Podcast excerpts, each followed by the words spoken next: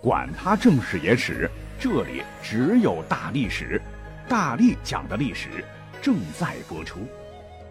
大家好，我是大力丸儿。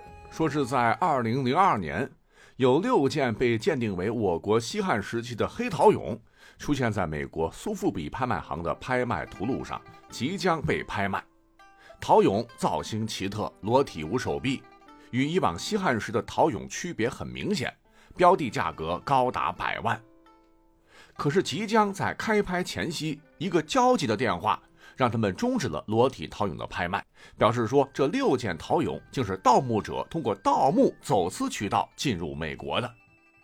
但苏富比拍卖行世界鼎鼎大名，蹭上了热搜榜的明宪宗朱见深用过的斗彩鸡缸杯，就曾被拍过二点四九亿人民币的高价，震惊收藏界。哦，结果你说不能拍就不能拍，说这是非法盗取的，请问证据何在？那这边呢，马上就提供了充足的证据，说西安之前曾抓住了行内有些名气的盗墓贼，绰号老八。这六件西汉的裸俑正是他交代所盗取的众多文物之一，且证据确凿。于是此次拍卖，陶俑得以及时的撤下。而在一年之后的零三年的六月十七号，被正式移交，经历的漂泊再次回到了祖国的怀抱。那么，这位老爸是谁？他如何盗取了陵墓？而那位陵墓又是哪位古人的长眠之所呢？文物又怎能流入国外？案件最终又是如何被侦破的呢？时间又得拉回到二零零一年十月，当时有个西安人叫张小燕。初中没毕业就混到社会，人狠肠子多，得绰号“老八”。曾学习多年的盗墓技术啊，打引号的学习，是多回盗窃文物被判刑。哎，刚出来，意外得知，说几个月前有一哥们儿伙同俩同伙，月黑风高，跑到西安东郊江村洛阳铲探了以后，炸药轰击炸了一个大洞，准备进去摸他们以为的汉文帝老婆窦太后的墓。结果被闻讯赶来的民警当场抓住俩同伙，他是侥幸得脱，云云。那说者有心，听者有意。张小燕当时决定，马无夜草不肥，他就觉得要不趁着十月份高粱成熟，有遮挡，自个儿再溜到江村同行炸的盗洞，继续往下挖，搞不好天降横财。哎，说干就干，老八又找了俩狐朋狗友当帮手。带着洛阳铲、滚叉和撇刀、罗盘、雷管等工具，来到之前的洞口行动起来。前人栽树，后人乘凉。这次盗掘声音不大，进展的蛮顺利。他们挖着挖着，就挖到了一片排列有序的木头，啊，这让老八是喜出望外。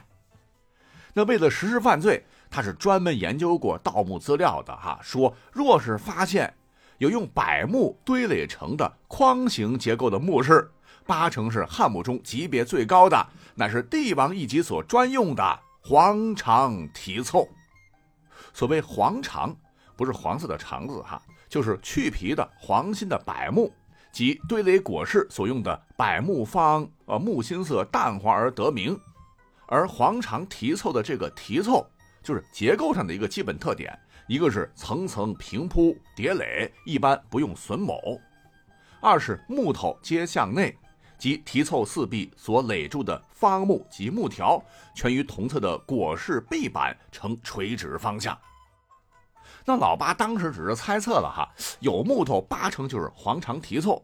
这耐住心头喜悦，继续吭哧吭哧挖，果然这次。他真的挖到大宝藏了，确实是一位汉朝皇帝的陵寝，而这位皇帝不简单，乃是历史上汉武帝刘彻的爷爷，大名鼎鼎的汉文帝刘恒。那这座陵寝也是屡见史书不绝，让很多考古学家苦苦搜寻的霸陵。当然，他们此时不知道惊动的是刘恒啊，只知道是汉朝皇帝的墓要发达了。文物就在眼前，可狡猾的老八让俩帮手啊暂时按耐一下。挖的当晚呢，没动手。他看过那些盗墓资料，说毕竟几千年了哈，封闭的空间，担心墓里有毒。于是第二天晚上啊，他们火急火燎，哈，带上买来的防毒面具，还有电锯等设备，将一层层木条强行锯开后，终于进到了墓室的核心区。用几个大蛇皮袋子盗走了包括黑陶的裸体俑一百八十件等文物在内的两百多件吧。趁着夜色，是逃之夭夭。为了赶紧变现，老八就以低价把部分陶俑卖给了文物贩子，一个大概八百人民币，获利十五万。那几经辗转，漂洋过海，层层加价，最终六件黑陶俑流落到美国，好在拍卖前夕被及时的下架。那么等到二零一四年的时候，哎，巧了，又有一伙盗墓人盯上了江村大墓。之前盗洞被掩埋，这次他们就用上了炸药，哐叽，炸药的巨响哈，惊动了看守的文物管护人员。盗墓贼未得手，就成鸟兽散。由于江村大墓它屡遭破坏，故而在二零一七年的十一月，陕西省考古研究所与西安文物保护考古研究院。联合对这座古墓进行了抢救性的发掘，谁也没想到，就此确定了历史上扑朔迷离的汉文帝的霸陵正是此墓。而一定程度上说，正是老八等几伙盗墓贼反复的盗墓，才推动了汉文帝霸陵的确认过程。好在所谓是善恶终有报，这几伙盗墓贼也受到了法律的严惩。那么至于老八他们，为何盗墓能屡屡得手？他们盗墓手段、盗墓经验从何而来？以盗墓贼为背景创作的小说里头的倒斗行规、观风水、看星象、分金定穴，它真的存在吗？别说，通过这几起盗窃案件，哈，盗墓小说里讲的并非空穴来风。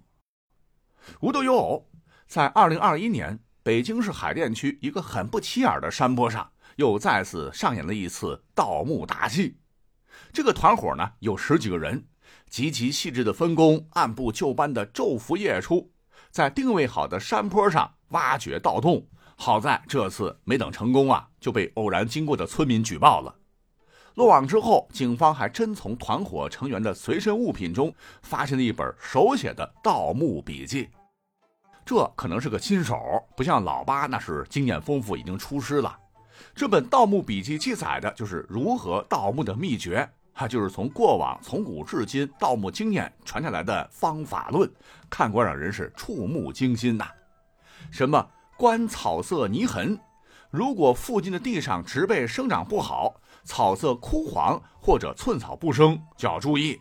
秦汉以前的大墓往往都会出现这种情况。还有什么要根据碎了的石碑加以辨认。如果看出是神道碑或者墓志铭之类的，那你就可以再找找断了的石头碑座，找到距离最近的山一定有宝。还有呢，什么拿铲子先探，带上来木土、朱砂、坑灰等物质来判断墓地的特点，一个个打出来的点连接起来，基本就能确定地下墓地的形状。不同时期墓地形状有差异，也可推算大概年代，云云。这简直就是一本科学盗墓活教材。而更趋近于小说的，还有一位啊，是一八年落网的盗墓贼，唤作姚玉忠。据新闻报道说，他盗墓技术是祖传的啊，经常看风水、易学等方面的书籍进行钻研，还结合星象苦钻历史古籍，根据帝王将相当时的生活环境，结合当年出生去世的星象，计算当时的星象。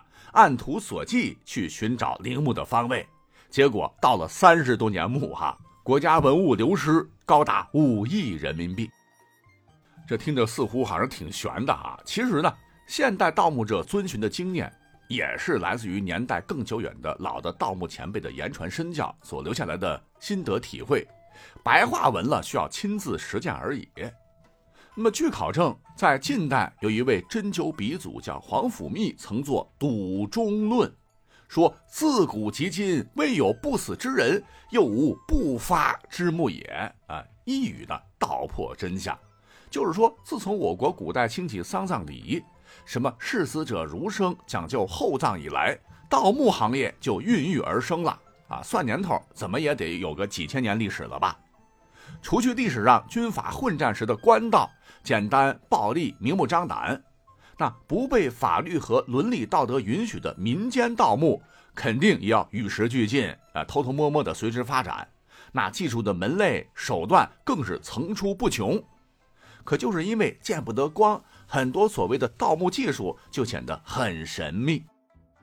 说实话，精准定位古墓，盗掘时深达十几米的盗洞，两个簸箕般的宽窄，人顺利进去，把宝贝顺利拿出来，还保证墓穴不坍塌，还能隐藏多余的土。这一套确实需要一定的土木挖掘勘探技术，甚至是逆宗反侦查技术，有时也令考古专家觉得很惊奇。而又根据一些流传下来的野史和不多的资料显示，哈，旧时候。埋葬大墓都讲究风水宝地嘛，盗墓贼确实有些是堪舆地形的高手，他们很多人会假扮成风水先生，一个是隐藏身份不被怀疑，一个就是跑到传说贵族比较多的区域实地勘测，替人相面看风水，顺道打探周边有无古墓的蛛丝马迹，比现代只求挖了就卖钱跑路的这个盗墓贼那样更能吃苦，更为勤奋，当然打引号的勤奋。若是发现这一山脉啊，似双龙盘踞、藏风纳气，湖泊掩映为风水宝地，再走访得知确实有丘陵封土或者地里挖出了瓷器碎片啊，什么石碑石兽了，那这些阴阳先生、什么风水大师就会拿一把简易的铲子，后世称洛阳铲，带上土，观土色，闻之，然后呢再续点的去铲出一个大概，就可以敏锐的大致判断有无古墓以及古墓大小年代。如果说这个古墓啊确实较为隐蔽，那树木农作物比较多，人烟稀少，夜深人静动手最好。若是地形平坦开阔，不好下手，还需要使些手段，比方说假装重金租地，上面种上高粱、玉米什么的，这枝繁叶茂嘛，啊，等秋收时再下手。甚至还有一些经验丰富的盗墓贼，还真有定位分穴的绝活，租个房子直接挖地道。绝不挖偏呐，一挖就挖到墓室最为薄弱的基底或者是幕墙。若是内部坚固也不怕，打一个竖井直通墓底，然后从墓底往上挖，到达墓葬内部，将棺椁连同藏宝耳饰盗掘一空。技术好的，你从外面看啊，压根儿看不出有任何被盗的痕迹。哎，这就是为什么我们很多的考古活动啊，费了这么大力气，结果发现是空墓的原因啊！原来早在几百年前，甚至上千年前就被盗空了。通过搜集一些资料啊，我也发现啊，古代确实有盗墓绝活的一些前辈吧啊，不需要什么探测设备就能得知墓室在哪儿，也很神奇。如清朝末年，有一广州的盗墓专家说，一日雷声阵阵，大雨倾盆。他直接跑到户外，不顾淋的落汤鸡，是走来走去。雨停之后，马上让弟子按照他的指示开挖。哎，果然正下方挖出了一座大型古墓。徒弟们都很疑惑，怎么罗盘也不用，铲子也不用，探杆也不使，就能知晓一切呢？他解释，打雷的时候，若有墓葬哈，你脚下会感到隐隐的不同，似有东西浮动一般，类似于回声。只不过这个回声啊，并不是用耳朵来听的，而是用脚。那比起现在盗墓贼图省事雷管、炸药、汽车、手机齐上阵，高太多了。总之，虽说盗墓这些手段吧，没有小时候这么玄乎啊，像我刚才介绍的，但远比我们想象的要厉害。我们在这里哈，不是美化他们，多行不义必自毙。哎，你看现在这些盗墓贼老八什么的，不都进去了吗？哈，要引以为戒。